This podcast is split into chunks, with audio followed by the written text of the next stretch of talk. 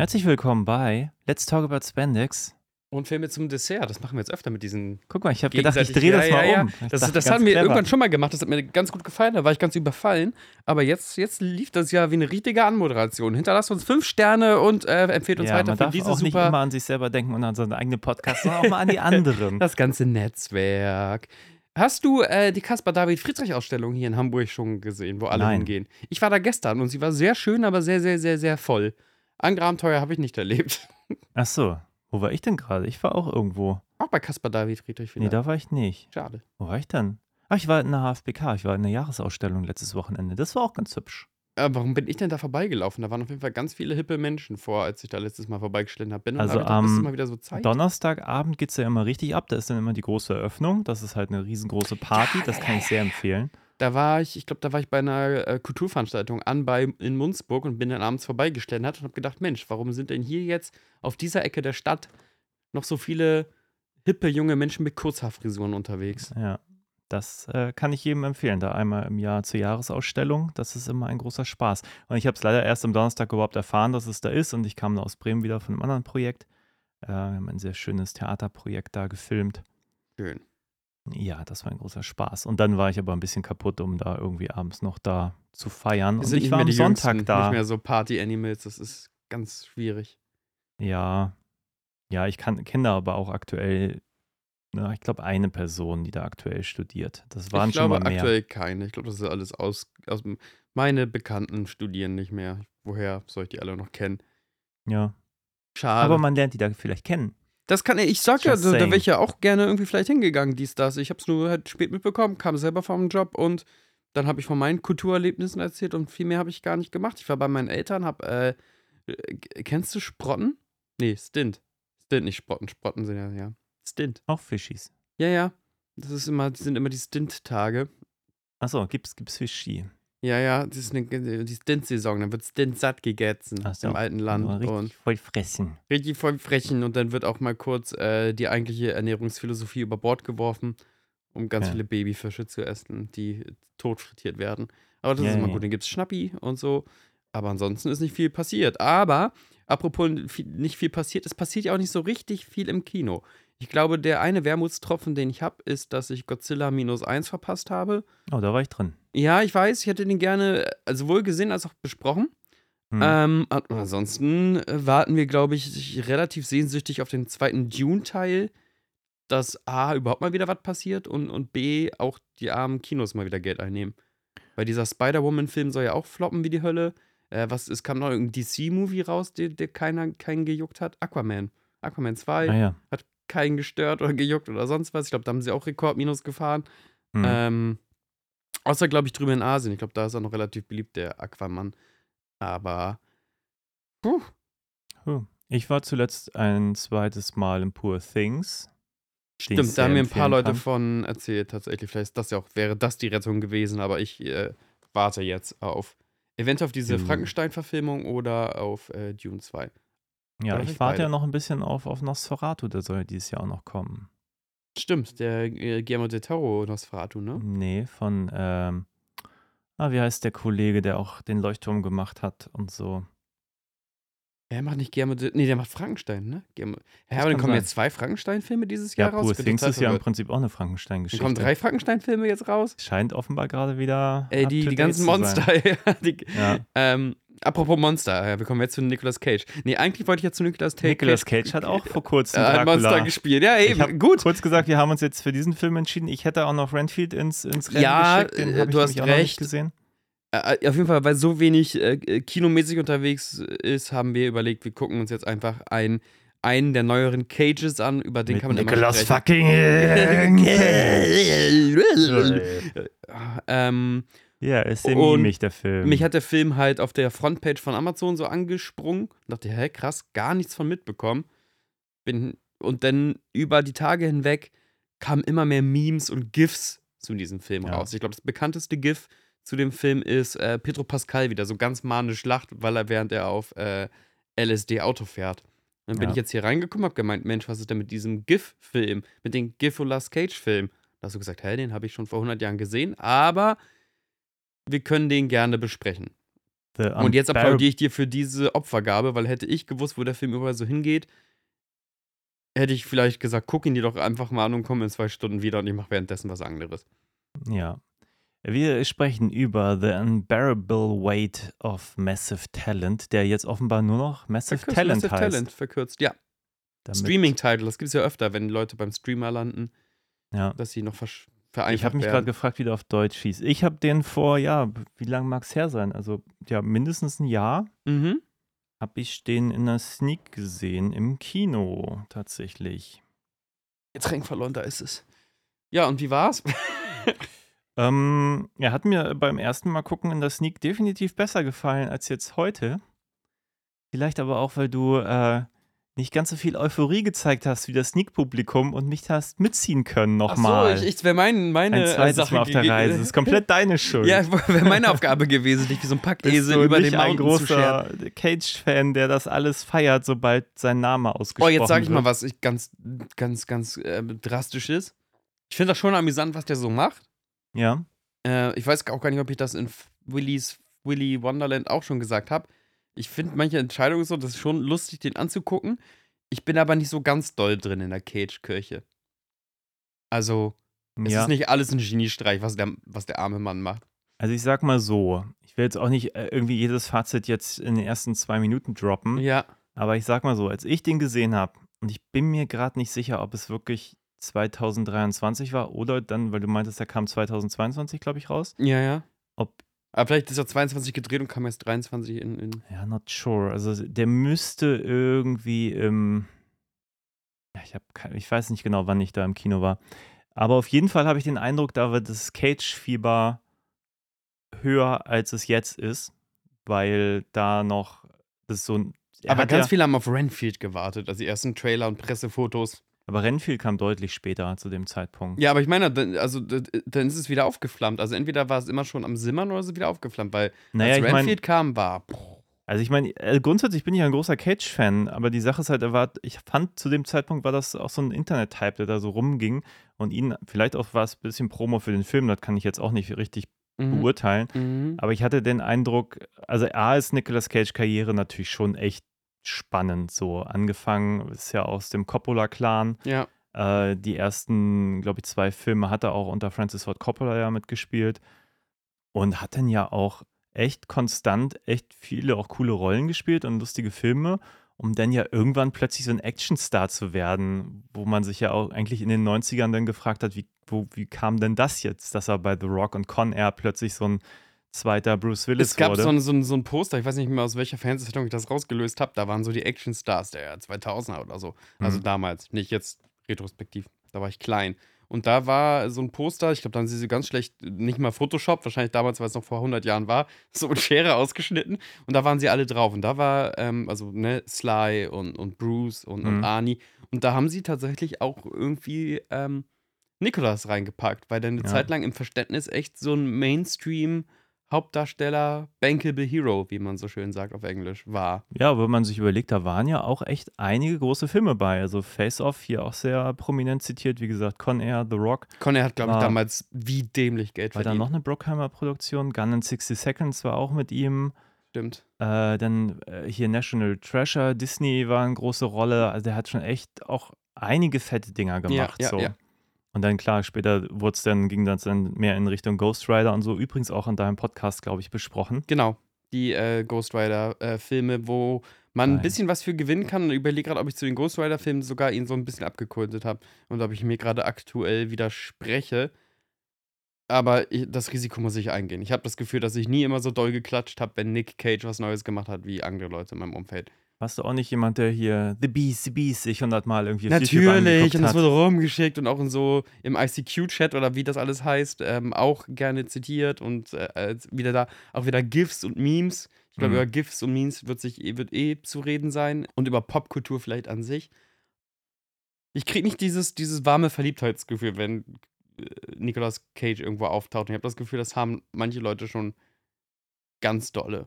Ja, also, also mich verfolgt das schon lange, muss ich sagen. Ich jetzt gerade, wenn ich Ich finde ihn zurückdenke, auch als Mensch irgendwo auch irgendwie interessant, auch mit seinen ganzen, mit seinen Super äh, Superman-Marotten. Er hat ja seinen Sohn KL genannt und hat irgendwie Hm. überall Superhelden-Tattoos und wollte Also deswegen hat er auch Ghost Rider, glaube ich, zweimal mitgemacht, weil er ja auch ein Fan davon ist, ein Superheld zu spielen und hat sich irgendwann wie Schwachsinniger in Europa Schlösser gekauft, bis Ja. er gemerkt hat, dass ein Schloss auch so Ich glaube. Superman sollte auch mal spielen, ne? Genau, der Tim Ja. Burton-Version.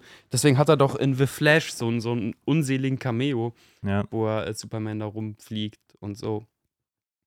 Und äh, riesiger Elvis-Fan und sammelt irgendwie schrägste Sachen. Hm. Das sollte mir eigentlich schon alles sympathisch sein, so. Und ist er, glaube ich, auch als Person und gerade wie du sagst, sein, sein, sein Lebenswerk ist ja unumstritten. Hm. Ich verstehe nicht, ob, ob alles immer so mega abgekultet sein muss, wenn er auf einmal anfängt, irgendwie Zuckung zu kriegen. Uh, ah, das ist jetzt mehr El Pacino, du weißt, was ich meine. Ja. Wenn, also, das ist ja immer so sein Trick, dass er dann irgendwie anfängt, irgendwie seine Betonung komplett zu verlieren und irgendwie sich zu überschlagen und rumzuschreien und rumzuwerfen, egal in welcher Rolle so. Um Ja. Michael äh, Keaton in Batman 1 zu zitieren, let's get nuts. Also ich sehe das ein bisschen ambivalenter. Ich kenne, also die Sache ist halt jetzt, wenn man über Nicolas Cage spricht, glaube ich, haben die meisten halt nur noch Quatschfilme im Kopf. Ja. So. Also bestenfalls auch nochmal Con Air, aber dann auch, na, wie heißt denn der Film? Also Dinge, wo er so überchargiert. Dieser Ja. Vampirfilm zum Beispiel, den er da auch mal irgendwann gemacht hat. Wie heißt der denn noch? Der ist ziemlich mimig geworden. Irgendwie 90er oder so, so ein Vampirfilm, wo er, ich komme gerade nicht Hilf drauf. mir mehr. Ich habe gerade keinen, ich dachte, das wäre Rainfield wäre das erste Mal, dass er ein Vampir spielt. Nee, nee, es gibt noch diesen, diesen anderen, ähm, ja, egal, ich, wir können es gleich mal nachgucken. Oder, ja, klar, alle denken an Wickerman und so. Genau. Aber der hat zwischenzeitlich auch echt so ein paar kleine Filme gemacht. Jetzt spontan denke ich an 2 Millionen Dollar Trinkgeld zum Beispiel. Ist so Stimmt, oder hat er nicht auch Komödie. der, diesen Reverman und Adapt Adaption und sowas mitgespielt? Genau, Adaption, fantastisch. Lustigerweise, wenn man jetzt über diesen Film hier spricht, ja auch eine Rolle, wo es ihn zweimal gibt. Ja. Er, hier bildet er sich ja sein, sein alter Ego aus äh, Wild at Heart ein. Mhm. Auch mit dem ganz schlechten Wild at Heart T-Shirt, damit es auch Dümmsten verstehen. Ja. Ich glaube, man kann sogar den Filmtitel lesen auf dem T-Shirt. Ja, muss man gleich mal drüber reden, was wir davon zu halten haben. Aber auf jeden Fall echt viele Filme, wo ich finde, dass er eben nicht so überchargiert. Also wo er einfach wirklich ein ziemlich guter, ganz normaler Schauspieler ist. Ich wollte ja auch nicht sagen, dass er das in jedem Film macht. Genau. Und was ich aber noch dazu sagen, Vampire's Kiss, by the way, 89, den ich Ah. meinte. Die Liste ist einfach so krass, wie viele Filme dabei sind. Also Kiss of Death, Leaving Las Vegas war damals auch ein Riesending, weil er da, glaube ich, das erste Mal wirklich Oscar nominiert war, Mhm. 95. Äh, Spiel auf Zeit, Stadt der Engel, das Remake, 8 mm, Bringing Out the Dead, nur, nur noch 60 Sekunden. Family Man ist auch so ein Familiendrama Mhm. äh, oder Komödie. Windtalkers zum Beispiel auch nochmal Jean Wu, glaube ich Ja, ist ein John Woo-Film. ohne Ende Filme. Also World Trade Center war, glaube ich, Oliver Stone. Das war ein Schrottfilm. Hilfe. Ja, ich, Bangkok Dangerous, das Remake war auch schrecklich. Knowing, auch hier mit Nick, glaube ich, mal besprochen äh, von Projas. Bad Leutnant, äh, Cop ohne Gewissen Werner von Herzog. Werner Herzog. Also die Liste ist einfach, die hört einfach überhaupt nicht mehr auf. Also das ist schon grundsätzlich erstmal komplett beeindruckend. Und was ich aber eigentlich sagen wollte, dass ich finde, dass diese mimigen Momente in den meisten Filmen in dem Film ganz gut funktionieren. Die werden erst so mimig, finde ich, also dass man sich über sein Schauspiel irgendwie amüsiert, Mhm. wenn man sie aus dem Kontext zieht. Gehe ich teilweise mit. Weil Ah. vieles, was dann so viral gegangen ist, ist mir nie negativ aufgefallen, wenn ich die Filme geguckt habe. Und hier Nicht ist es mal halt, die Bees? ja gut, die Beast, ich glaube, das war auch einfach kein guter Film. Aber ich glaube, außer den Memes habe ich nie was von dem Film gesehen. Ich kenne das Original, aber das Remake habe ich nie Das geguckt. Remake habe ich gesehen, da war schon damals, also das war schon, glaube ich, vor meiner Meme-Zeit, da war die Bees, also da war die ganze Performance schon irgendwie komisch. Ähm, ich würde dir teilweise aber recht geben, dass es natürlich alles noch sehr viel doller, äh, merkwürdiger wirkt, ähm, wenn du so eine Best-of Manic äh, Nicolas Cage ähm, Compilation auf, auf YouTube oder sowas schaust, Ja. wo du dann wirklich 16 Minuten lang ähm, Verrenkungen und Geschreie hast, dann, dann, dann, dann wirkt es ja ex, extra, extra dolle. Ähm, Gehe ich mit.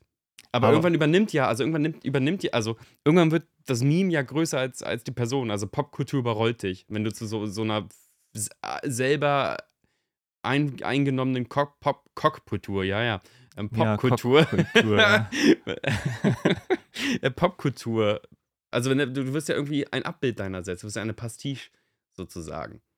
Ja, also ich, ich mag, was er versucht. Also er Mhm. sagt ja selber, er wird ja in diesem Film ja auch mehrfach zitiert, dass Ja. er Caligari gut findet und überhaupt Stummfilm, Zeit und Expressionismus. ja. Und das ja aber auch offenbar Ich bin mir ziemlich sicher, dass es auch bei Vampire's Kiss schon der Fall war, dass er dieses Stummfilmspiel so als Vorlage genommen hat für das, was er dann da verkörpert hat. Mhm. So. Und das war ja immer sehr ausladend Ja. und so.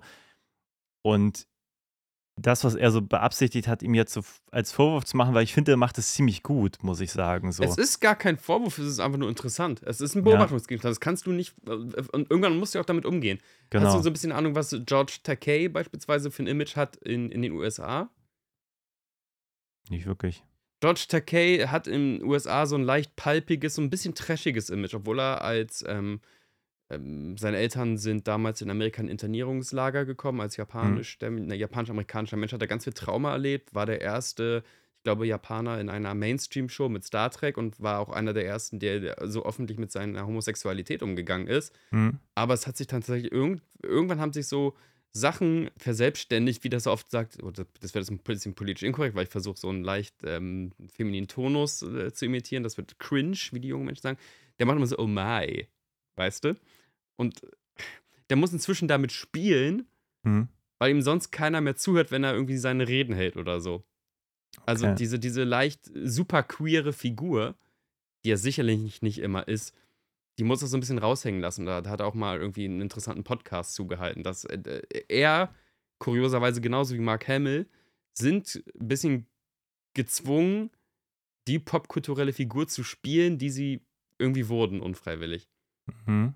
Also verstehst du ein bisschen, was ich meine? Ja, ich glaube, das passiert schnell und ich glaube, dass ich glaube, viele Schauspieler und Schauspielerinnen damit natürlich konfrontiert sind. Ich denke da jetzt auch nur Jim Carrey, der ja wirklich irgendwann auch wirklich fast einen Schlussstrich gezogen Ja. hat, ist dann nochmal zurückgekehrt für Sonic und so ins Komödiantische.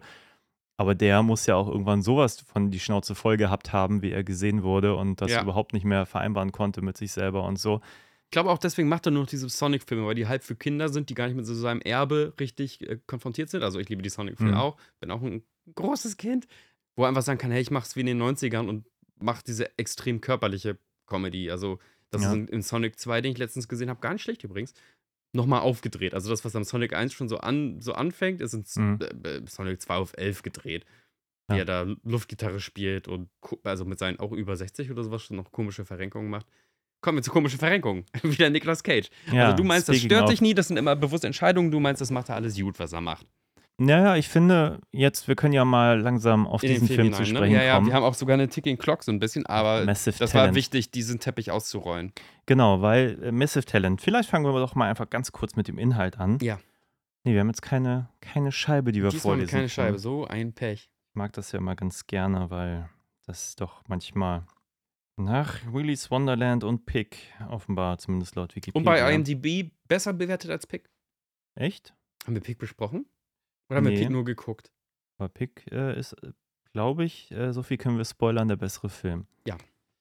Okay, ich fange einfach mal an, was in der Wikipedia steht. Da Ja. steht viel zu viel, das glaube ich, müssen wir irgendwann abbrechen. Aber ich fange einfach mal an. Also, Hollywood-Schauspieler Nicolas Cage, der sich selber spielt, wohl bemerkt, hat mit seiner Karriere zu kämpfen, nachdem ihm mehrere große Filmrollen entgangen sind. Sein jüngeres und erfolgreiches alter Ego, das ist sozusagen der Nicolas Cage aus äh, Mhm. Wild at Heart, erscheint ihm immer wieder und erniedrigt ihn. Okay, das ist diese Inhaltsangabe. Wird, glaube ich, ein bisschen zu umfangreich. Nein, Nicolas Cage ist am Ende seiner Karriere, genau. spielt sich selber. Er braucht äh, Geld. Ich glaube, er braucht auch im wirklichen Leben Geld. Ja. Deswegen Zwinker, Zwinker. Ja, ja. Und er kriegt ein Angebot von einem reichen Spanier? Spanier, ja, also, also, Mexikaner, auf, keine Ahnung. also auf Malle fahren und bei so einer großen Party dabei sein als Special Genau. VIP-Guest. Dafür kriegt er eine Million und der Typ hat ein Drehbuch geschrieben, man möchte, dass Nicolas Cage das liest und am liebsten auch noch mitspielen und so. Ja. Aber eigentlich ist das der netteste Mensch der Welt und die beiden freunden sich an, aber dann kommt das CIA oder irgendwie, Ja, Geheimdienst, Pär, ein paar Pärchen oder zwei Menschen, zwei Agenten vom Geheimdienst, Tiffany Haddish und Ike Barinholtz. Und die meinen von wegen, ey, klingt dich doch mal ein bisschen länger bei ihm ein. Wir haben den Verdacht, dass er äh, eine Politiker-Tochter entführt hat und geh quasi undercover. genau.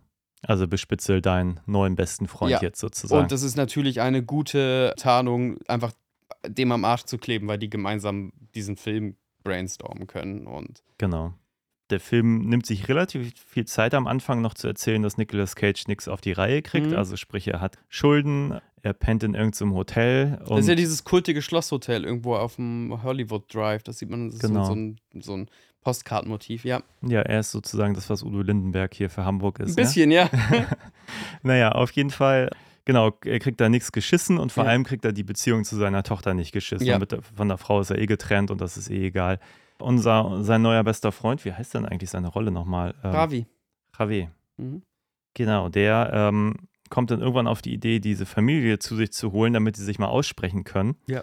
Und genau in dem Moment stellt sich raus, dass er gar nicht der Bösewicht ist, der da gesucht wird, sondern sein Cousin oder so. Mhm. Oder der wiederum dann auch äh, Nicolas Cage Tochter als Geisel nimmt und dann müssen sie die beiden gefangenen Frauen quasi befreien. Ja. So, ungefähr so der Plot. Toll. Und toll, zwischendurch toll, toll, passieren sehr viele mimige Momente, um es mal so zu formulieren. Es wird auf sehr viele Nicolas Cage-Filme verwiesen. Es wird auch auf Paddington 2 verwiesen. Ich weiß nicht, ob. Fandest du das lustig? Also bei Lustig und der Film, da, da müssen wir mal auch überhaupt drüber reden. Ja. Ich finde, er hat tatsächlich ein paar ganz gute Schmunzler, aber es sind ein paar. Und der Film geht, wie wir festgestellt haben, Lang. also. Ja, zumindest gefühlt lang. Ich glaube, der ist irgendwie bei 105 Minuten, wenn ich das eben richtig gesehen habe. Das kann mir nicht vorstellen, dass der nur 105 Minuten geht. Weiß ich nicht. Google sagt hier über zwei Stunden, aber das, Das glaube ich das auch auf nicht. keinen Das Fall. Der geht nicht zweieinhalb. Der, ich glaube, der geht knapp unter zwei irgendwas. Trotzdem ist er zu lang. Und die Frage Ja. ist, warum ist er zu lang? Aber du, du hattest ihn noch nicht gesehen. Wie gesagt, ich habe ihn äh, in, in der Ja, Sneak gesehen. ja, wie ist es spannender? Erst dein Ersteindruck, dann mein Ersteindruck und dann dein Zweiteindruck? Oder wie, wie, wie strukturieren wir das ganze Biest jetzt? Also ich glaube, ich kann meine Eindrücke kaum voneinander trennen. Also Okay. wie gesagt, mein erster Eindruck war in der Sneak. Ich darf jetzt nicht äh, die Person nennen, die meinte, die offenbar wusste, welcher Film läuft, weil das ist ja immer geheim. Und Mhm. Auf jeden Fall wurde mir gesagt, komm unbedingt ins Kino, das könnte dich interessieren. Und Ja. dann bin ich dahin und dann lief dieser Film. Den Ja. hätte ich mir, glaube ich, regulär nicht angeguckt im Kino. Ich war aber interessiert, weil ich, wie gesagt, ich mag Cage, zumindest bis zu dem Zeitpunkt. Also bei Mhm. Renfield war ich jetzt auch nicht mehr drin, weil die Notwendigkeit gerade, also vor allem nach so Willy's Wonderland, so Filme, wo ich denke, die müssten mir eigentlich gefallen. Irgendwas ist da, ich glaube, er produziert die auch selber, was so mich inhaltlich nicht immer abholt, obwohl ich die Zutaten gut finde. Und bei Massive Talent, Also bei Willy's Wonderland hat das Geld, was er da ja rein investiert ha- hat, auch dem Film geschadet, weil er zu viel Gewicht hatte in dem Film dann. Man kann die auch nicht vergleichen. Willy's Wonderland ist ja wirklich ein Trash-Film, muss man ja, Ja, wirklich sagen. Und ja. von den Produktionsbedingungen kann der ja nichts gekostet haben. Oder wenn, dann haben sie es versoffen, aber nicht auf die Leinwand gepackt. So. Dieser Film hier sieht ja relativ wertig aus. So. Ey, und der Cast, richtig gut. Neil Patrick Harris Sehr spielt gute mit, Leute, ja. ähm, hier Petro Pascal, jetzt spielt er Mr. Fantastic demnächst, spielt mit äh, Tiffany Haddish, Ike Barinholtz, später noch ein Cameo von Demi Moore.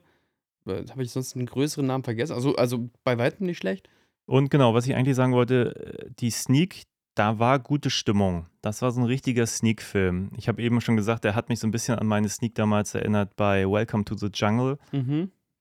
Oder wie hieß der auf? Das war der deutsche Titel, ne? Ja, ja, ja, ja. Der, der englische hat, ist kein, ist kein ähm, Songtitel, glaube ich. Egal, auf jeden Fall dieser Rockfilm, Mhm. wo irgendwann Schwarzenegger eben viel Spaß wünscht am Anfang des Films und einmal so einen kleinen Mini-Cameo hat.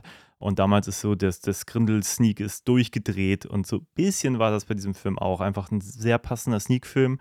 Einfach ein bisschen stumpf, Leute können Party machen, da ihr zweites Bier trinken Ja. und alles ist gut.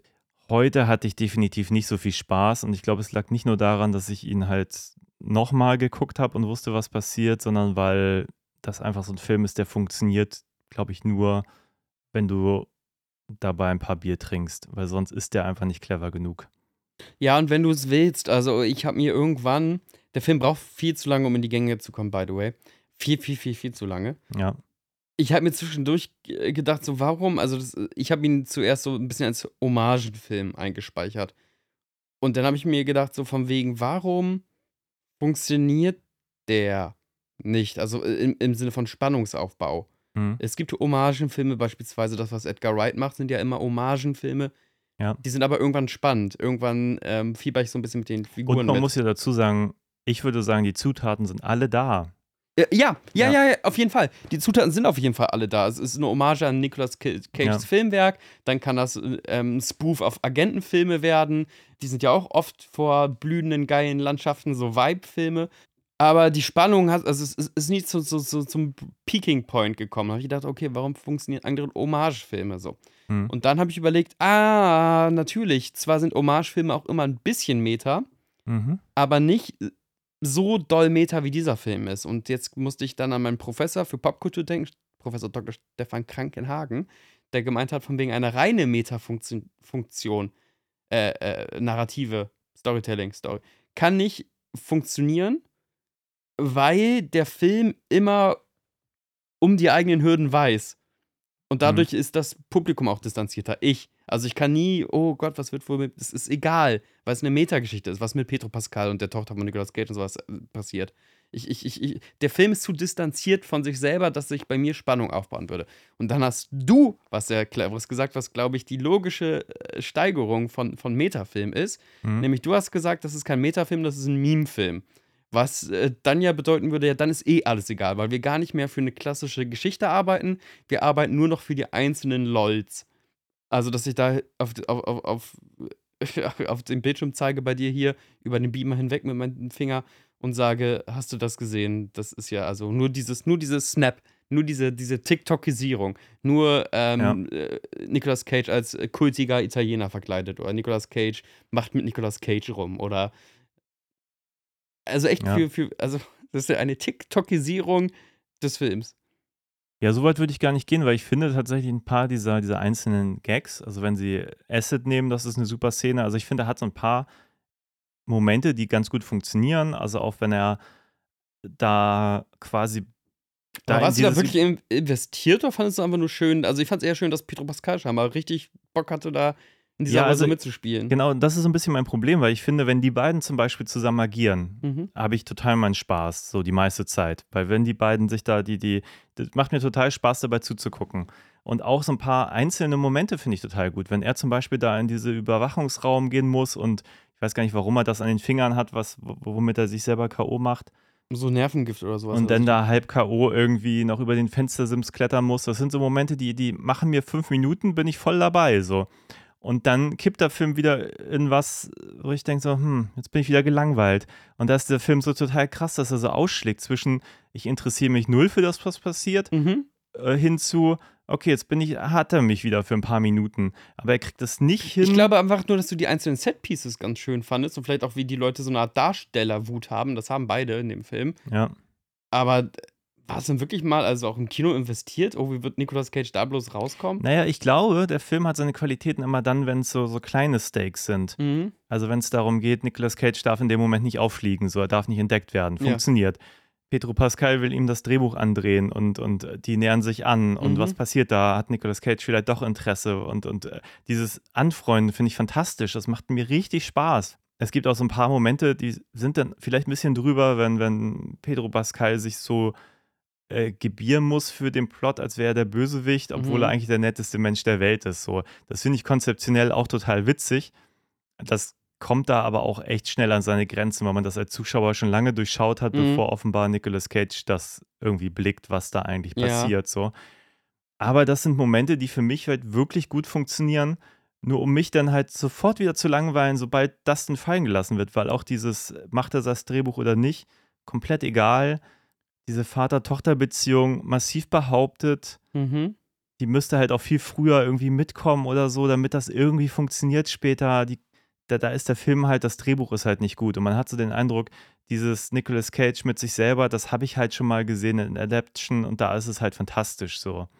Und hier nicht. Weißt du, was ein vergleichsweise guter, weil ein bisschen spannender ähm, Metafilm ist? Wie heißt denn der? Wo, wo Seth Rogen und seine ganze Crew irgendwie in der Villa eingeschlossen sind. Äh, nee, To the World's End ist der Edgar Wright-Film. Aber der heißt so ähnlich. Ja.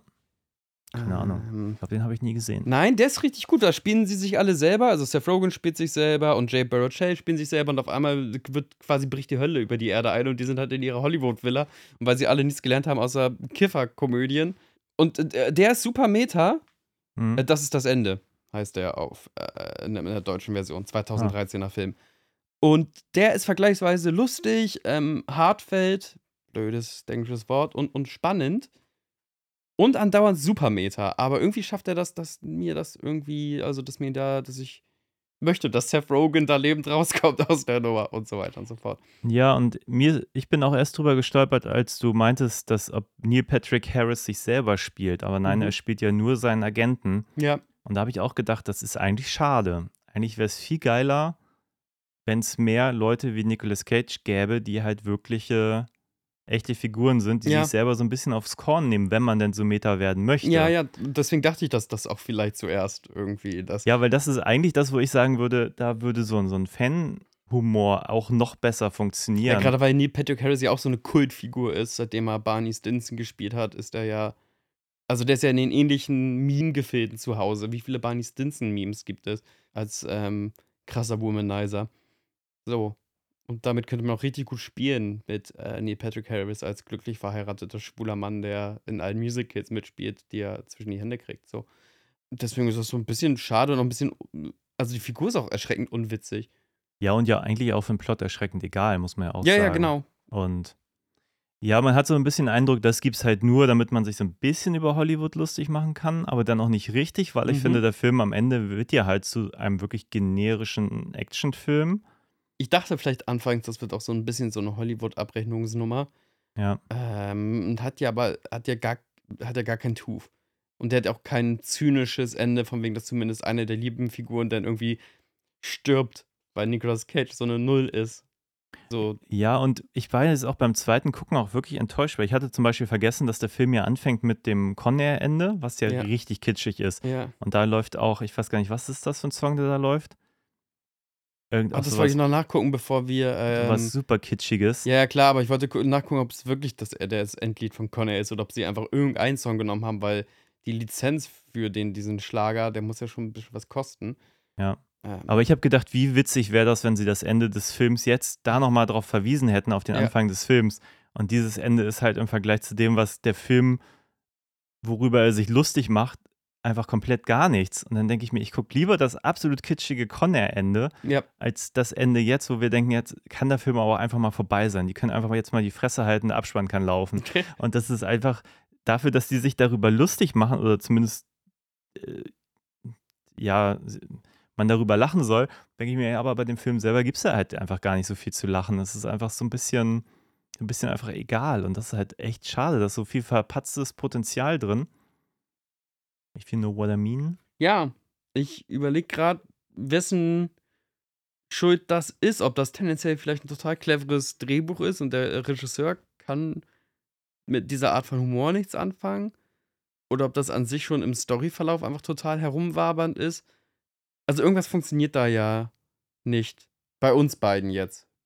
7.0 Punkte bei IMDb spricht eine andere Sprache. Irgendwelche Leute kulten das wohl auch ziemlich ab. Pedro Pascal funktioniert. Die ganze Zeit. Immer. Der ist super, Der ja. liefert ab, der kann tatsächlich richtig gut hinfallen. Auch eine Mhm. Kunst. Gerade wenn er eher so als andere Art von Schauspieler ähm, bekannt ist. Hm. Ne, Last of Us, Mandalorian, hast du nicht gesehen.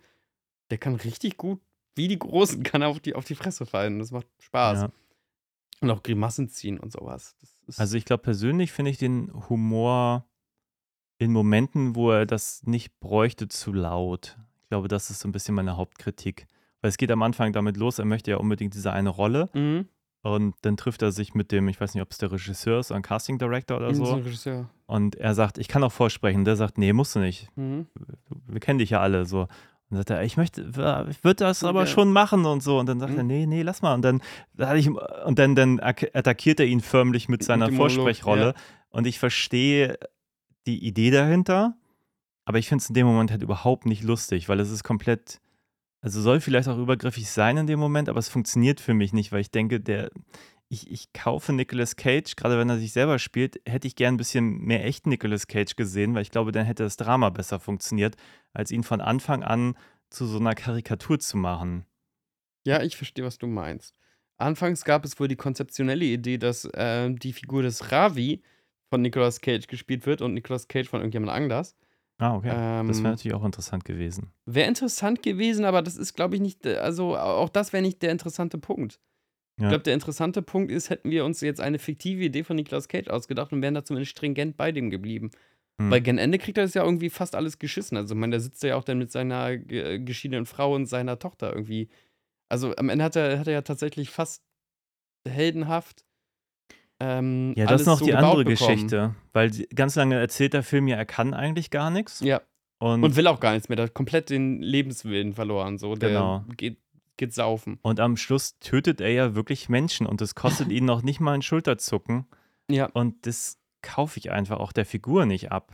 Also, wo ich mir denke, entweder spielt er den, den Schauspieler Nicolas Cage, der jetzt in eine Extremsituation gezwungen ist und mit der Mhm. klarkommen muss, Ja. aber am Schluss kriegt er ja fast schon superheldige Momente, gerade wenn er den Bösewicht dann nochmal mit so, so einem Schrei irgendwie absticht. Mhm. Und da, wie gesagt, ich finde den Film dann auch zu laut und ich finde auch, wie der Film damit umgeht, dass wir haben ja eben als Spaß einmal äh, Nicolas fucking Cage irgendwie angeteasert, weil diesen, diesen Schrei macht er wirklich einmal in seiner White at Heart Rolle, wo er sich selber begegnet.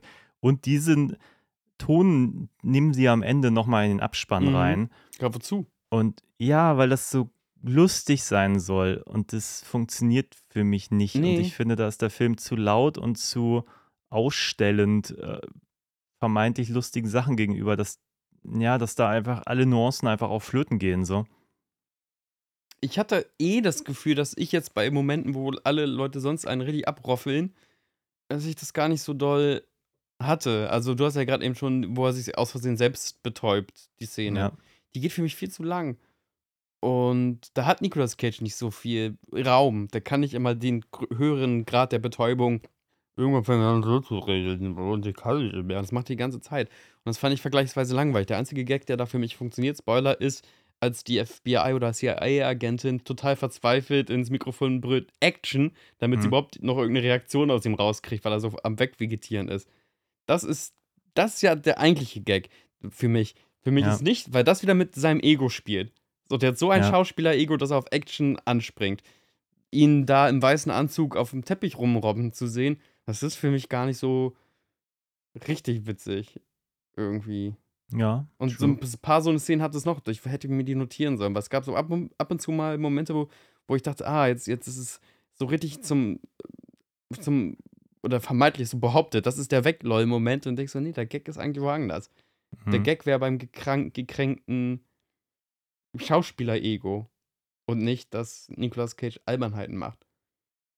Ja, also ich glaube, da muss man, wie gesagt, das, es ist halt sehr instringent so. Also ich glaube, man muss ein bisschen gucken, wo welcher Humor bespielt wird, weil ich finde, der ist halt auch nicht immer gleich. Mhm. Also ich finde, ein paar Momente funktionieren halt für mich ziemlich, ziemlich gut und ein paar andere halt nicht so. Ich finde zum Beispiel, das Ende funktioniert für mich nicht mehr, weil er einfach auch nicht mehr so ein Charakter ist so. Auch diese ganze Verkleidungsnummer finde ich nicht cool, weil die hätte man anders vorbereiten müssen. Wenn er da Ja. wirklich einen Italiener spielt, dann glaube ich, hätte man von Anfang an irgendwie erzählen müssen, dass er irgendwie Italienisch lernt und Ja. da auch voll den geilen italienischen Akzent nachmachen kann. Und hätte man das so auf, aufbereitet, dann glaube ich, wäre das am Ende halt viel besser gewesen. Aber dadurch, dass es so eine reine Nummernreview ist, soll es nachher einfach lustig sein, dass er in diesem krassen Make-up ist. Und das ist halt als Und das Witz hätten sie am Anfang super gut vorbereiten können, wenn sie am Anfang die, die, die Szene hatten, wo er, mit, wo er mit dem Regisseur zusammensitzt. Genau, er hätte ja einen Italiener sagt, spielen ich, können. Ich, genau, ich ja, probe schon die ganze Zeit am It- Und dann kannst du den Gag auf zwei Arten machen. ja, Du kannst den Gag entweder so machen, er kommt da in diesem alten Neapolitaner-Outfit und, und kann wirklich richtig krass italienisch. So von wegen, ey Mhm. krass, das stimmt, Nicolas Cage äh, steigert sich wirklich in seine Rollen rein wie ein Wahnsinniger. ja. Gag funktioniert. Oder sein äh, italienischer Akzent ist richtig furchtbar. Also er wirklich so, Babidi Bubidi. Dann sind so, Ja. bist du wahnsinnig? So, also schon so, also schon, schon an der Grenze zu politischer Unkorrektheit. Und dann denkt man so, aber der hat doch erzählt, dass er schon seit sechs Monaten an seinem italienischen Akzent äh, äh, äh, übt. Und dann ist er echt wie Peter Griffin im Family Guy. Beide Gags funktionieren. Ja. Wir, hier haben wir keine Vorbereitung, so sieht er einfach nur aus, halt wie ein alter Opi. So und ja, ist es das, ne? Lol. Ja, und Ähm, das ist schade, weil gerade, wo wo ich drüber nachdenke, wie gut wäre dieser Gag gewesen, hätte man es am Anfang vorbereitet. Also auch vielleicht so wie ein alter Mann zu gehen. Also man hätte ja auch mal, und ich glaube, das ist das Problem, der Film denkt nicht weit so. Der soll halt diesen Schauspieler spielen, der so genial ist. Und dafür, dass er diese Marotten hat, wohl, dass er sich so exzessiv auf irgendwas vorbereitet, sieht man in dem Film gar nichts davon. Ich meine, wie gut wäre das gewesen, wenn das tatsächlich Teil seiner Vorbereitung ist, wie ein alter Mann zu gehen, wie so ein Mhm. alter Italiener, Ja. Äh, den Akzent und nachher kann er diesen Skill zum, außerhalb eines Films einsetzen. Das ist ja an sich das Ding, was du bei Helden sagen immer machst. Und sogar wenn du eine Ja. Komödie erzählst oder eine Metakomödie. Du musst irgendwas haben, was dein Held irgendwann abrufen kann.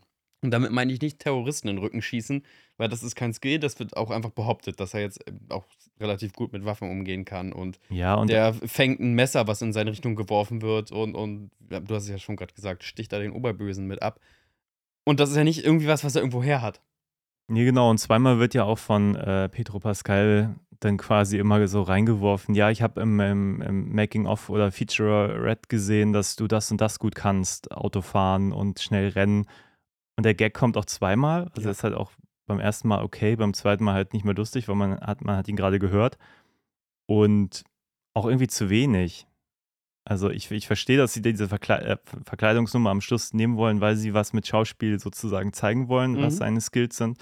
Aber gerade das finde ich halt nicht gut genug ausgespielt, zum Beispiel, um wirklich zu sagen, jetzt, jetzt macht man was aus seiner, seiner, Ja. seinen Fähigkeiten, die er da mitbringt. Und wenn du Action, also wenn du irgendwann so einen Stilbruch machst, Ja. irgendwie das letzte Drittel des Films ist einfach ein Actionfilm, relativ generischer Actionfilm. Da merkt man halt natürlich auch an, dass der Film nicht super hoch, trotz des guten Casts nicht super hoch budgetiert war. Ja. Weil die Action kommt schon arg mau. So.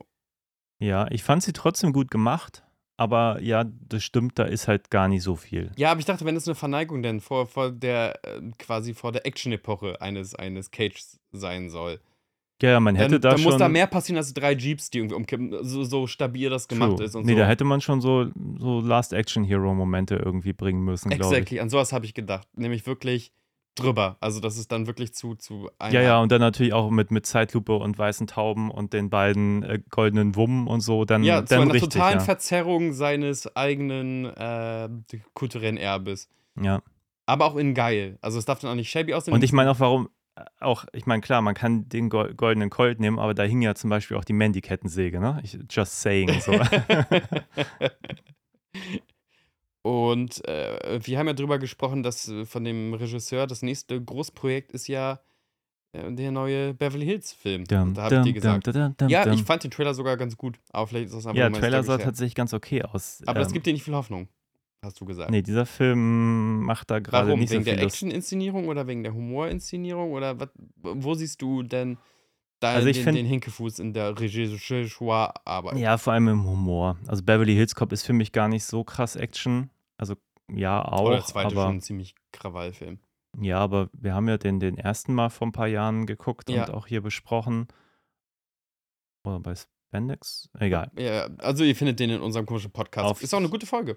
Ja, auf jeden Fall. Ähm, Und ein guter Film. Jesus Christ, habe ich das vergessen. also für mich ist es mehr eine Komödie als ein Actionfilm. Auf jeden Zumindest Fall. der erste. Und, und das macht mir Spaß. Und wenn ich jetzt aber sehe, wie er hier mit dem Humor umgegangen ist, denke ich, ja, das ist jetzt nicht die Qualität, die ich jetzt im ersten Beverly Hills Cop zum Beispiel gesehen habe. Also der funktioniert einfach viel, viel besser. Da ist. Weiß man, ob Nicolas Cage im wahren Leben, also klar, ich weiß, der hat auch ein paar lustigere Rollen gespielt, aber ob der im wahren Leben halt lustig, lustig ist? Oder einfach nur durch seine leichte Awkwardness irgendwie sehr unterhaltsam ist? Das sind ja zwei verschiedene Sachen. Also mir fallen jetzt auch wenig Filme ein, die so wirklich, wirklich so richtige Komödien sind. Also mir fällt jetzt kein, sowas wie Jim Carrey gemacht hat, Mhm. keine, kein Dumm und Dümmer, keine Die Maske oder irgendwas mit ihm ja, ein. ich überlege halt, ob er irgendwie mal ein Interview oder ein Podcast war, wo man dachte, ey, der ist, der ist wirklich einfach, der hat einen Funny Bone. Das weiß ich gerade gar nicht so richtig. Naja, ich glaube halt, wenn man, äh, und ich, er kann ja dramatisch spielen und wenn Ja. das natürlich jemand clever schreibt und so und im richtigen Kontext ist es natürlich super witzig, aber ob er jetzt selber einfach den Hebel umlegen kann, bin ich mir nicht sicher. Und ich glaube, der produziert ja nahezu auch alles, was er macht, mit. Ich Mhm. würde mich jetzt, ich habe jetzt nicht nachgelesen, aber ich würde mich auch nicht wundern, wenn er den hier auch mitproduziert hat und maßgeblich auch das Drehbuch mit abgenommen hat. Und gerade wenn ich mir das angucke und Willy's Wonderland und dann doch noch ein, zwei mehr Filme oder auch die Ghost Rider-Teile, weiß ich manchmal nicht, ob er da wirklich auch der Beste ist, was die Drehbuchbewertung angeht. Weil ich finde hier, da sind die richtigen, wie gesagt, die richtigen Zutaten sind drin, aber das große Ganze stimmt irgendwie nicht so richtig. Und man hat manchmal den Eindruck, der, der will ja auch so seine, seine genialen Momente haben, wie es Adaption hat zum Beispiel.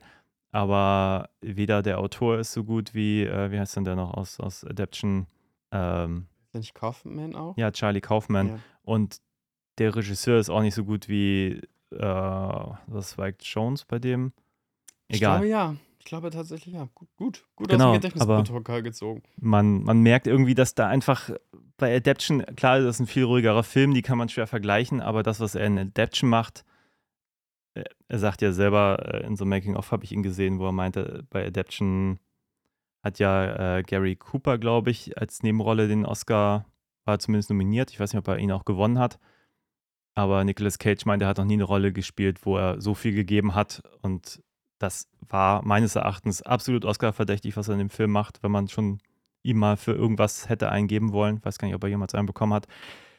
Aber irgendwie hat man den Eindruck, dieser Film möchte auch solche Momente und der kriegt das halt überhaupt nicht hin. So, das wollte ich eigentlich nur sagen. Ja, würde ich mitgehen. Und ich bin gerade, als du erzählt hast, bin ich ja tatsächlich an, an Leute, die mit sonst diesen, diesen, diesen Druck der Popkultur umgehen. Und tatsächlich bin ich, weil du ihn auch vorhin genannt hast, vielleicht hat das was in mir ausgelöst, so bei, bei, bei Last Action Hero gelandet.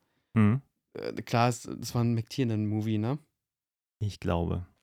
Wohl, Äh, nee, das. Oder? Das, oder irgendein großer, äh, großer Actionregisseur. Wenn es nicht McTiernan war, dann war es ein anderer großer ja, Action. auch jemand, der sich Gott. ein bisschen verhoben hat, aber die Action ist auf jeden Fall geil. Ja, aber ich meine, also wenn du das so erzählen möchtest, dann musst du halt so das erzählen. Klar, da wird es ein anderes Budget Doch, geben. McTiernan. du Na, hast siehst du?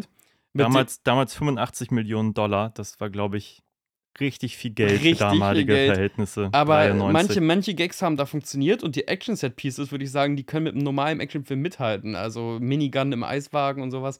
Äh, Mafia-Beerdigung, Hubschrauber schießt den, den Lift ab, der Lift Den sollten wir ab. dringend mal gucken hier. Ja, also und ich, glaube, dass nicht alles funktioniert, aber äh, wenn du mit, mit, mit einem Genre effen willst, dann Hm. musst du es halt also auf dem Niveau machen. Ah, ja. Du kannst nicht sagen, ja, für so einen Schrottmovie ist doch unsere Action ganz gut. Das kannst du beim Gruselfilm auch nicht machen. So, für so einen Schrott, äh, das, deswegen sind auch so viele Gruselmovies schlecht, weil die sich dahinter verstecken. Ja, wir sind nur so ein kleines Schrottprojekt und dafür war es doch ein ganz okayer Splatter-Effekt. Nee, du musst echt mit den großen Größen von der Qualität mithalten. Das ist auch das Mhm. Undankbare, das ist mir schon klar. Aber da musst du halt dann kreativ sein und sagen, alles klar, wie blähe ich diese drei Jeep-Verfolgungsjagd so auf, dass man denkt, boah, also welche Kamerafahrten kann ich machen, Mhm. wie kann ich da mutig sein und so. Also es gibt auch so ein paar Motorrad-Stunts, Mo Motorrad-Stunts in dem Film die sind Motorrad Stunts, halt, Motorrad und die sind vollkommen langweilig, also allerunterster Schublade, wie, wie schlecht sich da auch die Stuntmänner so abrollen und so. Hm. Also das sieht überhaupt nicht nach, nach der brachialen Gewalt eines Mo Mopeds aus, was äh, sich überschlägt, Ja. sondern eher so, dass jemand sein Moped so, so leicht zur Seite legt und dann noch eine Rolle macht. Und daran habe ich gerade ganz, ganz kurz gedacht. Ja, und wie gesagt, ich finde auch, die Action hier ist das Schwächste. Die holt mich halt gar nicht ab. Das ist mir auch viel zu gekünstelt. Also, wie gesagt, die besten Momente sind, sind Nicolas Cage und Pedro äh, zusammen. Ja, einfach nur hängen. Genau, wie sie Acid nehmen. Ich glaube, hätte der Film einfach mehr diese Humornote gespielt, hätte ich ihn viel besser gefunden. Mhm. Dieser ganze Plot auch mit der Tochter, mit der Frau funktioniert für mich nur bedingt ziemlich uninteressant, weil ich, wie gesagt, auch seine ganze, ganze Persona, die sie hier versuchen aufzubauen, für mich nicht funktioniert. Du gibst den beiden gen Ende auch kein Gefälle mehr. Also tatsächlich auch Pedro Pascal, also nicht nur Nicolas Cage, sondern auch Pedro Pascal, werden Hm. gen Ende relativ langweilig, weil Ja. sie auch ungefähr dieselben Talente haben. Nämlich eigentlich fast keine, außer dass sie manchmal mit der Pistole treffen und beide ein Herz aus Gold haben. Ja. Es wäre cooler gewesen, wenn Nicolas Cage arschfeige ist, aber er kann gut acten oder sonst was. Und Pedro Pascal, weil er halt aus so einer Mafia-Familie kommt, kann mit Waffen umgehen. Das Ja. haben die auch im Film kurz geteased, weil er hat äh, mit dem Gewehr hat er diese Tontauben getroffen Hm, und Nicolas Cage gar nichts. Und da hätte Ja. er mal einen Witz draus machen können. So, der hat die ganzen 90er und Anfang 2000er mit zwei Knarren in der Hand quasi verbracht, hm. trifft aber kein Scheuntor. Und Pedro Pascal sagt, ja, aber du schießt auch wie ein Film. Und eigentlich schießt man so, dass man beide Hände um den Er hätte ihm ja auch was beibringen können. Das Ja. wäre ja auch durchaus. Ähm, Aber die haben beide am Ende so gar keinen Unterschied. Die sind beide ungefähr gleich mutig oder gleich fähig oder gleich feige und können beide ein bisschen schießen und können beide ein bisschen Auto fahren. Ja. Und dann wird es ja, also in der Dynamik total uninteressant, weil dann ähm, das ist einfach kein gutes Storytelling. Ja, und ich finde, sie bleiben halt, also vor allem Cage bleibt auch nicht immer in Character, weil ich bin jetzt auch beim zweiten Sichten drüber gestolpert. In dem Moment, wo sie vor seinem Ebenbild sind mit diesen zwei äh, Face-Off-Knarren, Mhm. ähm, macht äh, Nicolas Cage ja diesen Gag, dass er gerne die Figur kaufen würde, die Petro Pascal für 6000 Dollar irgendwie gekauft hat und Gebraucht er bietet ihm 20.000 für an. Wobei ich mir denke, eigentlich ist er ja da, weil er Geldprobleme hat und vorher das Hotel schon nicht zahlen konnte. Und ich stolper halt jedes Mal drüber, weil ich mir denke, warum bietet er ihm jetzt Geld an, wenn er eigentlich keins hat? Also ich habe so den Eindruck, das ist so einfach irgendwie dahingeschrieben und irgendwie, weiß ich nicht, es fühlt sich, also ich stolper jedes Mal drüber, weil ich mir denke, hä? Ja. Ich kapiere den Gag, aber ich finde ihn so in dem Moment nicht angemessen, weil ich immer noch die Geldsorgen irgendwie im Kopf habe. Ich meine, klar, für ihn ist, er gibt ja das Geld offenbar ja auch aus und es gibt ja auch diese, ich glaube, hat er so viele Immobilien gekauft oder Inseln oder was war das, was ihn so in die Schlösser. Insolvenz getrieben hat? Schlösser waren es sogar, ne? Schlösser gekauft. Ja. okay, weil man es hat, ne? Er hat er gemerkt, Instandhaltung und, und es gibt ja sowas wie Property Tax, also Ja. Steuern. Scheiße. Äh, hat er die ganz schnell wieder. ich glaube, der hat in Deutschland sogar ein, zwei. Ja, ey, wenn du in, insane Action-Film-Money machst. Ja, schade, ich kann eigentlich sonst auch gar nicht. Ich will auch gar nicht auf Cage unbedingt einprügeln. Das ist aber, also, ein, ein geflügeltes Wort in, in dieser Film-Review-Szene ist halt nichts tut so doll weh wie eine langweilige Komödie. Und Hm. das würde ich erweitern mit nichts tut so sehr weh wie eine langweilige Metakomödie. Weil durch das Meta weiß ich auch, dass der Film sich so von sich selbst entfernt und von seiner eigenen Dringlichkeit. Ja, ich muss aber noch mal sagen, also auch bei der Sneak, der Film kam schon sehr gut an. Er muss ja auch irgendwelche Verteidiger haben, VerteidigerInnen, weil, wie gesagt, Also um mich herum waren gefühlt nur Leute, die sich super amüsiert haben, die auch gar nicht nachvollziehen konnten, dass ich damals schon so ein bisschen underwhelmed war. mhm. weil ich bin ja vermeintlich auch ein Cage-Fan und so und muss jetzt aber auch sagen, bei der zweiten, zweiten Sichtung merkt man noch mal mehr, dass es, dass die paar Gags, die da noch drin sind, jetzt einfach noch weniger funktionieren und Mhm. mich halt noch weniger abholen. Mhm. Und ja, ich hätte, glaube ich, lieber so, ein- so ein Cheech und Chong mit den beiden gesehen, als jetzt den Film, den es jetzt hier gibt. So. Weil ich finde, also eigentlich ist kaum eine der, der Plot-Devices ausgespielt. Also weder er, der mit seiner Schauspielerei hadert, weil das ist ja innerhalb von zwei Minuten wieder aufgelöst, sobald die zusammenkommen. Ja. Diese ganze Agentenstory ist eigentlich schnell durchschaubar, weil man weiß, Petro Pascal ist eigentlich viel zu nett, als dass man ihm wirklich dieses, dieses zutraut, was ihm da unterstellt wird. Das hätte man, glaube ich, anders angehen müssen und dem Mhm. vielleicht auch mehr Raum geben müssen, dass er Mhm. einfach noch mehr dubiose Dinge tut, wo er bei beobachtet wird, dass man einfach diese Ambivalenz noch viel Mhm. mehr, dass die noch viel mehr funktioniert, weil der hat ja wirklich nur Interesse an Film und so. Also der ist ja überhaupt nicht einmal so, dass er vielleicht wirklich mit großen Schusswaffen da rumrennt und so. Tontaubenschießen ist eben nicht mit einer Uzi da durch sein Anwesen laufen Mhm, und so. ja. Und da, ja, vielleicht hätte man auch diesen Cousin viel früher als Teil der Familie zeigen müssen, dass da wirklich dubiose Leute in dem Haus ein- und ausgehen. Keine Ahnung, aber irgendwie, irgendwas fehlt mir da, um eine dieser, dieser ganzen Handlungsstränge wirklich vernünftig wirken zu lassen. Und auch am Anfang diese ganze Tochtergeschichte, auch wenn er sich da betrinkt, wo du meintest, jetzt hat er zwei Whisky getrunken und ist stockbesoffen, das ist alles nicht so richtig gut durchgespielt und so richtig glaubwürdig und so. Und auch diese Beziehung Vater-Tochter, die, die hält sich immer fest an einem so einem Event, wo sie irgendwie zwei Jahre alt war und jetzt ist sie, keine Ahnung, 16, 17 im Film Mhm, oder so. mhm. Und denkt sich immer, das ist halt auch ein bisschen wenig. Oder dass, wenn es denn um, um anspruchsvolle Filme geht und Stummfilme, dann wird wirklich dreimal Caligari genannt und auch kein anderer Film. Noch nicht mal irgendwie einen, den kein Mensch kennt, wo man wirklich sagt, oh, das, so ein Nerd ist Cage. So, ich meine, jetzt Caligari zu kennen, finde ich jetzt keine so große Kunst. Weiß ich nicht, wie doll das aus der Ami-Brille als Ohohohohoho. Ja, aber man hätte ja wenigstens noch sagen können, und da gibt es auch noch Dr. Mabuse und da gibt es, was weiß ich, äh, noch irgendwas anderes. Und da Ja. hätte jeder gesagt, oh, okay, so einer ist er. Er guckt eben nicht nur einen Film, sondern kennt auch den alten Nosferatu Ja, ja, und. Max Schreck findet er toll und als Vorbild und so. Äh, Ich glaube, das hätte für mich echt noch, und dafür wird dann zweimal Paddington erwähnt. Okay, das am Ende, dass er damit mit seiner Tochter zusammenkommt, weil sie dann gemeinsam Nenner finden, okay, I get it. Aber so richtig knallen tut das auch nicht so. Der Film kann aber auch nicht knallen. Also ich wüsste nicht, wie er das machen soll. Nee, aber er möchte ja. Er versucht möchte. ja zu Ja, jedem klar, klar, klar, Zeitpunkt laute Musik einspielen und Äh, irgendwie mega cool unbedingt. sein. Unbedingt. Aber äh, nichts tötet einen Film so sehr wie ironische Distanz. Also zumindest auf der Spannungsebene. Du Ja. kannst immer noch ein sehr bissiges Satirestück machen, aber da hättest du auch mehr Mut gebraucht. Auch Hm. mehr Mut, auch Nicolas Cage wirklich zu demontieren. Das macht er ja auch nicht so richtig. Aber ich meine, ganz ehrlich, ich meine, jetzt, wo ich gerade drüber nachdenke, bei dieser Acid-Szene rennen sie ja vor diesen zwei Leuten weg, die da im Hintergrund sitzen, Mhm. so. Ich meine, offenbar gucken die ja noch nicht mal zu denen. Ich meine, wie leicht wäre es gewesen zu erzählen, dass sie zu ihm gucken, weil die Weil ihn erkannt haben, ja. Ja. Irgendwie hat der Film das dann auch irgendwie vergessen, sobald sie da sind, dass er ja ein Promi ist, so. Komische Entscheidung, wenn du mich fragst. Sie hätten den ja auch wirklich folgen können, weil sie ein Autogramm von ihm wollen Ja. und die sind da auf Acid und, und, und interpretieren das völlig falsch. Ich glaube, da wäre so richtig viel drin gewesen, worüber sich das Drehbuch und wahrscheinlich auch die Regie überhaupt nicht im Klaren war, dass das möglich gewesen wäre. Und dann macht der Film noch eine Sache, die ich ansprechen möchte. Ich habe das Gefühl, ähm, dass die dann doch auch budgetär so beschränkt waren, dass sie beispielsweise ein paar ihrer äh, Darsteller total merkwürdig aus dem Film nehmen wollen. Das ist jetzt nur eine spitzfindige Bemerkung, aber Tiffany Haddish und Ike Barinholtz spielen die beiden Agenten. Hm. Und anfangs sind die noch ziemlich prominent da und haben auch wirklich direkte Interaktion mit Nicolas Cage und kassieren den in so einem Wagen ein und haben da so ein Verhörgespräch mit dem und so. Hm. Und später telefonieren sie nur noch aus der Ferne mit ihm. Und später telefoniert nur noch sie mit ihm. Also man sieht gar nichts mehr von Ike Barinholtz. Hat sich auch nicht wirklich aus dem Film äh, äh, verabschiedet. Ja. Und dann ist er vermeintlich tot im Stuhl. Wir sehen den aber nicht so richtig. Nee, Wir sehen keine Nahaufnahme nicht mehr von ihm. Ob das ein Body-Double vielleicht war, das hätten sie genauso gut machen können. Und auch äh, Tiffany Haddish, die noch kurz einmal irgendwie in eine Richtung rumschießt, ist dann auch so ganz merk... Also auch so nicht... Auch so, so inszenierst du auch einen Tod nicht.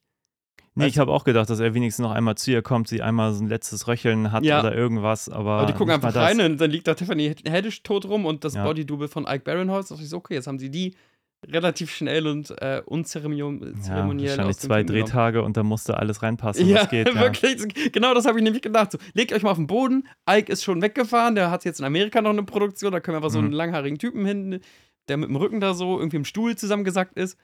Ja. Und ihr guckt auch da nicht näher hin, ob die wirklich tot sind, sondern ihr guckt einfach in den Raum und sagt, ach, Mistekiste, Hm. äh, tschüssi, Büssi. Und das nervt, da stolper ich dann drüber. Ja, ja, da bin ich auch drüber gestolpert, weil ich dachte, das ist auch dafür, dass. Also, außer dass sie, sie ihn in die Situation schickt, hat das ja auch dann wenig Bewandtnis. Also auch immer zu sagen, wir können hier nichts machen, wo man denkt, ja, aber seid ihr denn da für eine Institution Ja, so. das hat auch echt richtig krass genervt. Also äh, zur Erklärung für die geneigte Zuhörerschaft. Tiffany Haddish, äh, irgendwann echt, die haben anfangs echt noch, da, da schleicht sie sich an ihm an und, und gibt ihm so einen GPS-Sender und die sind ganz nah in ihrer Investigation Hm. ähm, an, an, auch an Nicolas Cage und auch als überlegen, wie können wir denn Nicolas Cage als prominente Figur damit irgendwie reinverweben, damit das alles Sinn macht, also Hm. für ihre Ermittlung. Und gen Ende ruft sie halt echt immer nur noch so kurz an, dann gibt es so einen kurzen Splitscreen oder sowas. Nee, ist glaube Ja, ich nicht mal ein Splitscreen, das, so ein ja. Cross. Wäre aber mit einem Splitscreen vielleicht sogar noch witziger gewesen. Hm. Und dann sagt sie, ja, wir haben verkackt, übrigens, so und so ist gerade die Situation, die wollen dich gerade töten. Tschüss, klick. Ja. Oh, sie haben jetzt seine Tochter. Ich glaube, die haben jetzt beide Mädchen entführt. Tschüss.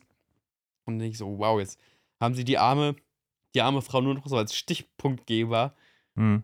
Äh, Schade. Nicht richtig überlegt, was ich eigentlich mit den beiden CIA-Agenten machen möchte. Und nicht mal ein Kommentar. Es ist ja nicht mal so, dass die vielleicht erzkorrupt sind oder erzunfähig oder sonst was, sondern es ist, das sind so komische, wabernde Mit Mittelfiguren, die am Ende halt echt nur noch eine rein Mechanik haben. Hm. Und das merke ich. Das merkst du. Wollen wir noch über irgendwas quatschen oder wollen wir die, die Folge äh, beenden? Wollen wir ein schlussendliches Fazit machen? Wie, wie, wie, wie nähern wir uns da jetzt an? Ja, ich, äh, ich glaube, so ein bisschen genäht haben wir, glaube ich, was uns daran auch gefällt, aber Ja. vor allem leider auch ein bisschen missfällt. Und ähm, Vielleicht also ich wäre Renfield doch die bessere Entscheidung gewesen, obwohl mir ein Kumpel gesagt hat, der ist auch nicht gut. Ja, das wird zu überprüfen sein. Hast du den Ähm, geguckt? Nein, noch nicht. Ah, okay. Also ich bin, bin interessiert auf jeden Fall. Ja, vielleicht, Und vielleicht haben wir uns falsch entschieden, vielleicht hätten wir die 6 Euro investieren müssen, wer weiß. Aber äh, ich fand die Unterhaltung dann doch hoffentlich auch für euch einigermaßen. Ähm, Genau, das war meine. Hoffnung, dass, wenn ich ein zweites Mal gucke. Also, weil ich glaube, über den Film kann man schon so ein bisschen reden. Das haben wir jetzt ja auch hoffentlich zur Zufriedenheit getan. Es Aber ein wissen, drittes Mal werde ich ihn definitiv nicht gucken, weil dazu ist er einfach zu egal. Ich werde den, glaube ich, auch noch nicht mal Leuten empfehlen. Hm, Ja, so Hardcore, sie haben einen Film-Podcast, dann. ja, so Hardcore-Cage-Fans, glaube ich, haben schon ihren Spaß, so zumindest ein paar Momente. Ja, aber wie kann man den Film denn besser als Pick bewerten? Und ich Nee, bin auch nicht der nicht. allergrößte Pick-Fan, so, aber aber Pick ist viel kompetenter. ja, und stabil und auch spannend und man hängt Ja. da drinne und auch von der Humorart geil zynisch, wenn da diese Köche da ihren Fight Club haben und so. Äh, toll. Ja. Und dann sagen Leute, nee, der ist besser, der ist cleverer. Nee, Das der stimmt ist leider überhaupt nicht clever. Ich glaube, das Problem ist, der will es gerne sein. Und ich verstehe auch, wenn man da seine drei, vier Bier getrunken hat und diesen Film mit Kumpels gesehen hat, dass man das vielleicht auch nicht so ganz wahrnimmt. Aber wenn man einen cleveren Film gucken möchte, würde ich auch sagen, lieber Pick, lieber Adaption, lieber Mhm. einen der gefühlt 50 anderen Filme, die Cage gemacht hat, außer äh, Willy's Wonderland. Der ist nämlich auch ganz, ganz schlimm. Stimmt. Und das Wickerman Remake vielleicht auch nicht, ja. Schade. Na gut, wir verabschieden uns ähm, für dieses Mal. Ihr könnt uns ja gerne, falls ihr denkt, ey, das ist ein wirklich cleverer Metafilm und der ist spannend, Sebastian hat deine Schnauze, könnt ihr uns das gerne in die neue Kommentarfunktion bei Spotify reinjagen. Ja. Ähm, Ich möchte noch einmal ganz kurz erwähnen, irgendjemand hat uns neulich mal wieder gelobt. und Ähm, Lob, das, da baden wir drin. Habe ich glaub- weitergelitten? Ja, ne? ja, Was hast denn mit das weiter noch? gelitten. Wir waren das nochmal gleich. Da hat irgendjemand uns auf unserer Internetseite, die es ja auch noch gibt, filme zum Dessert.de, Ja. ich glaube, ich muss die letzten beiden Filme da einpflegen. Da schrieb jemand, er möchte sich für diese schöne Podcast-Folge bedanken. Er mag den Film. Worum ging es denn Ich da? glaube, um, um die Marvels. Und da Ach ja, The endlich mal Marvels, jemand, ja. der auf unserer Seite ist bei dem Film, weil wir beide da alleine auf weiter Flur sind, dass wir sagen, hey, der, hat, der erfüllt doch genau, was er will. Ja, er schreibt, ich mag den Film, den ich sogar selber im Kino gesehen habe. Macht weiter so und freue mich auf die nächsten Folgen. Das hört man doch gerne. Das und ist, wenn äh, ihr auch Honig ein, zwei Zeilen hinterlassen wollt, Das könnt ihr genau, das könnt ihr auf unserer gerne. Homepage Filme zum Dessert machen. Oder wie gesagt, in Spotify gibt es jetzt auch eine Feedback-Funktion. Und 5-Sterne-Bewertungen, das ist auch mindestens genauso schön. Genau, und die andere Nachricht, erinnere mich dran, die werde ich bei der nächsten Folge äh, vorwegbringen, weil ich wurde auf ein, ein, nee, Rambo 4 haben wir nicht zusammen gemacht, das habe Nee. ich mit Alessandro gemacht. Gott sei Dank. Dachte ich, habe Ja. wieder einen Fehler gemacht. Nee, nee, da werde ich dann, wenn ich mit ihm spreche, das haben wir nämlich auch äh, nächste Woche vor, diese Nachricht hier eingehen, weil die ist sehr, ja, dann, dann mehr dann. Oh, da freue ich mich auch. Da werde ich direkt reinhören, wenn ihr Ja. von einem Kommentar zerpflückt werdet. Oh, jetzt habe ich hier bei Facebook, wo ich nachgucken wollte, versehentlich wieder so ein Smiley auf eine Antwort gepostet. Okay, mach aus, mach aus, Ja. Manuel, Abbruch. Ähm, bis zum nächsten Mal. Okay, habt einen schönen Tag, auf Wiedersehen.